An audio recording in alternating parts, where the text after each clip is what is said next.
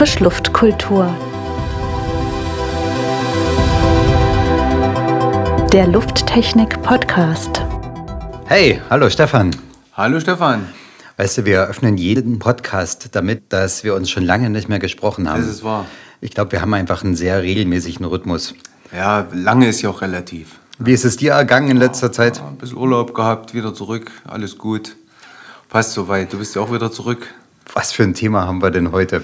Ja, heute wollen wir uns mit dem Thema Kreislaufwirtschaft im erweiterten Sinne befassen. Und ich habe wieder mal jemanden mitgebracht, und zwar Herr Dr. Thomas Hipke vom Fraunhofer IFU in Chemnitz. Und er ist Geschäftsfeldleiter Leichtbau, Textiltechnologie und sogenannte Circular Economy, übersetzt als Kreislaufwirtschaft. Herzlich willkommen. Hallo, freut mich hier zu sein. Schön, dass Sie da sind. Vielen Dank, dass wir diesen Termin gemeinsam haben können. Wir sind sehr, sehr gespannt auf die Unterhaltung, Herr Hipke. Kreislaufwirtschaft oder moderner, schnittiger Circular Economy, das regt alle Fantasien an. Was heißt das denn genau? Ja, Kreislaufwirtschaft ist der Sammelbegriff für alles, wo wir Werkstoffe oder Bauteile wieder in eine Nutzung zurückführen. Ja, bisher hat man eine sag mal, lineare Verwertung von Werkstoffen gehabt, von der Exploration über die Nutzung dann hin zur Deponie. Es gibt viele Beispiele, wo schon jetzt sehr gute Kreislaufwirtschaft betrieben wird, zum Beispiel im Aluminiumbereich. Wir müssen aber den Kreislauf eben auch für alle anderen Werkstoffe und eben auch viele Baugruppen schließen. Nicht nur immer auf die Materialebene zurückgehen, sondern auch schon im Baugruppenbereich möglichst viel wiederverwenden. Da poppt ja eigentlich das Zauberwort Recycling auf. Ne? Und viele verbinden das wahrscheinlich miteinander, aber ich befürchte, beziehungsweise ich hoffe, dass Kreislaufwirtschaft weit mehr ist als nur Recycling, oder? Kreislaufwirtschaft und Recycling sind untrennbar verbunden. Mit Recycling kann man häufig Werkstoffe wieder aus sagen wir, alten Bauteilen extrahieren, die in neue Produkte eingesetzt werden. Deshalb ist Recycling ein ganz wichtiger Punkt. Aber es gibt ja die berühmten 10 R. Also Recycling ist nur ein R davon. Und ein R ist zum Beispiel Reuse. Ja, was wir sofort wiederverwenden können, vielleicht mit kleinen Veränderungen. Da gibt es das Refurbish. Also das sind auch Wege, um Teile wieder in den Nutzungskreislauf, da steckt das Wort Kreislauf schon wieder drin, wieder hineinzubringen. Also Recycling bedeutet, wir gehen fast immer bis auf die Werkstoffebene herunter, was erstmal vernünftig ist, aber auf diesem Weg brauchen wir auch schon wieder viel Energie, häufig viel Wasser oder irgendwelche chemischen Ingredienzien, die wir eigentlich gar nicht nutzen wollen. Also alles, was wir vorher schon wieder in den Kreislauf zurückbringen können, umso besser. Und diese 10R, ist das auch so eine Klassifizierung? Gibt es da Rs, die, sage ich mal, nachhaltiger sind als andere Rs? Ja, es gibt zum Beispiel ein R, das bedeutet gar nicht erst kaufen. das ist natürlich. Vermeiden. Vermeiden, genau. Und ja, das ist sicherlich auch ein gesellschaftspolitisches Problem, dass Dinge gekauft werden, die nicht gebraucht werden. Oder dass es eben Produktionsszenarien gibt, die nicht nachhaltig sind. Ich möchte ein Beispiel bringen, zum Beispiel 25 Prozent der Weltjahresproduktion an Textilien wird jedes Jahr geschreddert, weil es nicht verkaufbar ist. Es wurde erstmal produziert, weil man eben eine gewisse Menge braucht, eine gewisse Auswahl anbieten möchte. 25 Prozent von allem wird geschreddert. Das tut mir weh. Ein Viertel, ja. Wir selber sind teilweise, du hast Recycling genannt, Stefan, auch im Recycling von Batteriezellen mit aktiv. Und wenn ich das jetzt richtig gehört habe, gerade die Lithium-Ionen-Batteriezellen für die Elektromobilität, da bedeutet Recycling ja wirklich, ich gehe zur sogenannten Schwarzmasse und versuche daraus Rohstoffe wieder zu gewinnen. Welche Alternativen gäbe es denn, um hier mit weniger Energieeinsatz noch mehr rausholen zu können? Ja, zunächst ist das erstmal ein sinnvoller Ansatz, dass man Altbatterien auch auf ihre Werkstoffe abklopft. Kobalt wird gebraucht, Lithium wird gebraucht. Und bevor wir das in Chile irgendwo unter unwürdigen Bedingungen abbauen, ist es schon besser, wir holen das aus Altbatterien heraus. Leider wird auch hier häufig der etwas einfache Weg gewählt, alles zu schreddern, dann eben in diese chemischen Aufbereitungsprozesse zu bringen, die am Ende uns Kobalt und Lithium extrahieren. Ich will da ein Beispiel bringen. Eine Pkw-Batterie mit 1000 Kilo Gewicht wird geschreddert und etwa 12 Kilogramm Lithium kann man daraus extrahieren. Das ist mit wesentlich weniger Aufwand möglich, als wenn wir das Neue aus Chile importieren. Aber ich denke mal an die 988 Kilo, die wir vorher kaputt gemacht haben. Und da gibt es sicherlich noch großes Potenzial zu heben, dass wir alles, was intakt ist, ganz gezielt in neue Fahrzeuge einbauen oder für andere Anwendungen, zum Beispiel Hausspeicher, einsetzen. Und das ist in Anfängen schon da, aber das muss wirklich auf die große Masse und eine große Breite ausgerollt werden. Haben wir dann dieses Reuse und Refurbish, was Sie gerade gesagt haben? So ist das. Also Reuse kann passieren in der eigenen Anwendung wieder, als auch in andere Branchen hinein.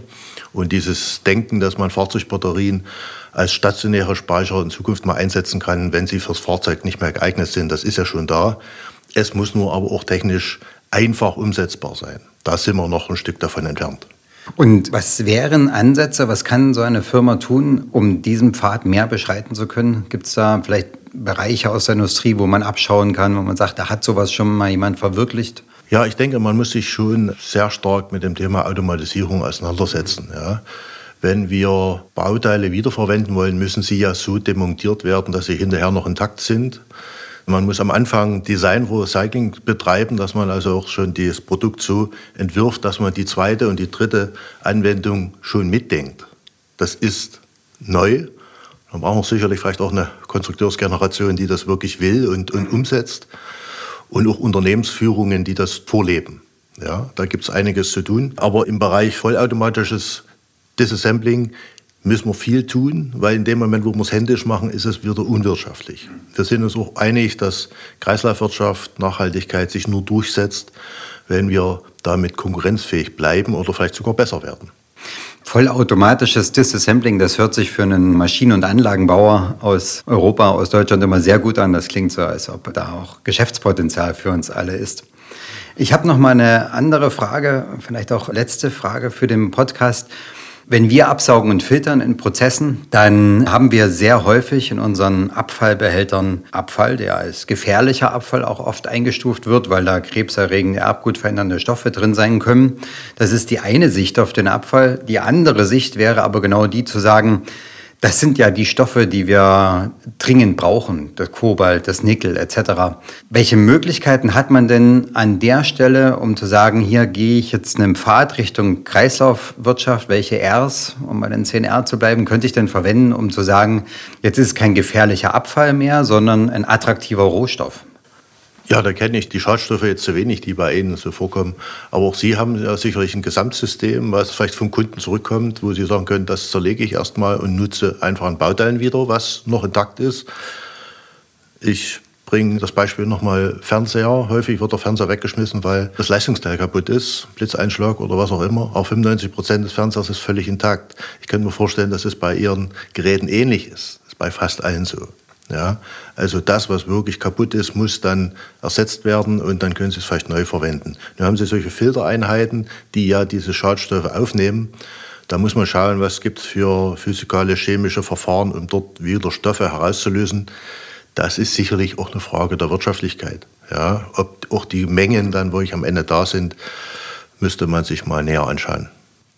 Also zerlegen, wiederverwerten, was an Komponenten ne, wiederverwertet werden kann und den Rest dann in die Recyclingprozesse schicken. Vielleicht kann man auch mal über neue Geschäftsmodelle nachdenken. Ja. Sie verkaufen ja sicherlich ihre Filteranlagen alle. Es gibt Beispiele am Markt, zum Beispiel ein Armaturenhersteller, der liest sie nur noch, vermietet sie. Ja. Hat zwei Effekte. Zum einen kommen alle Systeme wieder ins eigene Haus zurück. Ja. Sie können sie selber wieder verwerten. Und das, was ich vorhin sagte, 95 Prozent der Teile sind gut. Die können Sie selbst anschauen begutachten, eigenes Qualitätsmanagement dafür ansetzen und schauen, was kann ich im nächsten Produkt wieder verwenden. Das spart wahnsinnig viel Aufwand, Material und Sie sind dadurch mit einem Schlag sehr viel nachhaltiger als bisher. Ob das kostenseitig okay ist, das muss man schauen. Ist sicherlich auch ein riskanter Weg, weil man vielleicht am Anfang nicht so viel Umsatz generiert. Ja, aber interessant aus Sicht der Nachhaltigkeit, auch der Verfügbarkeit von Teilen und Werkstoffen ist es für die Unternehmen auf jeden Fall. Also man merkt sofort, dass Kreislaufwirtschaft kein rein technisches Problem ist, sondern eben wirtschaftlich angeschaut werden muss. Unbedingt. Mit Geschäftskonzepten. Und ich merke gerade, Stefan, wir sind in unserem Podcast von davon, wie wir Luft reinigen, wie wir saubere Luft für Mitarbeiter, Schüler etc. zur Verfügung stellen, über die Filtertechnik etc. so weit gekommen, dass wir jetzt auch darüber reden, was machen wir mit dem, was wir aus der Luft rausgeholt haben. Sehr spannend, Herr Dr. Hipke, diese Einsichten. Stellen wir dann gleich automatisch die Frage, welchen Beitrag kann denn Absauge- und Filtertechnik auch zukünftig leisten? Gibt es dann neue Technologien? Müssen wir vielleicht umdenken im Abscheideprozess oder wie auch immer? Was sind die Filtermedien, die man einsetzt, um effektiv vielleicht rückgewonnene Stoffe, egal in welcher Form, wieder verwerten zu können? Also ich denke, da sind wir doch noch relativ weit am Anfang, oder? Spannendes Thema für einen der folgenden Podcasts, Ja. denke ich, den Teil auch noch zu betrachten. Vielen Dank für die Diskussion. Sehr gern.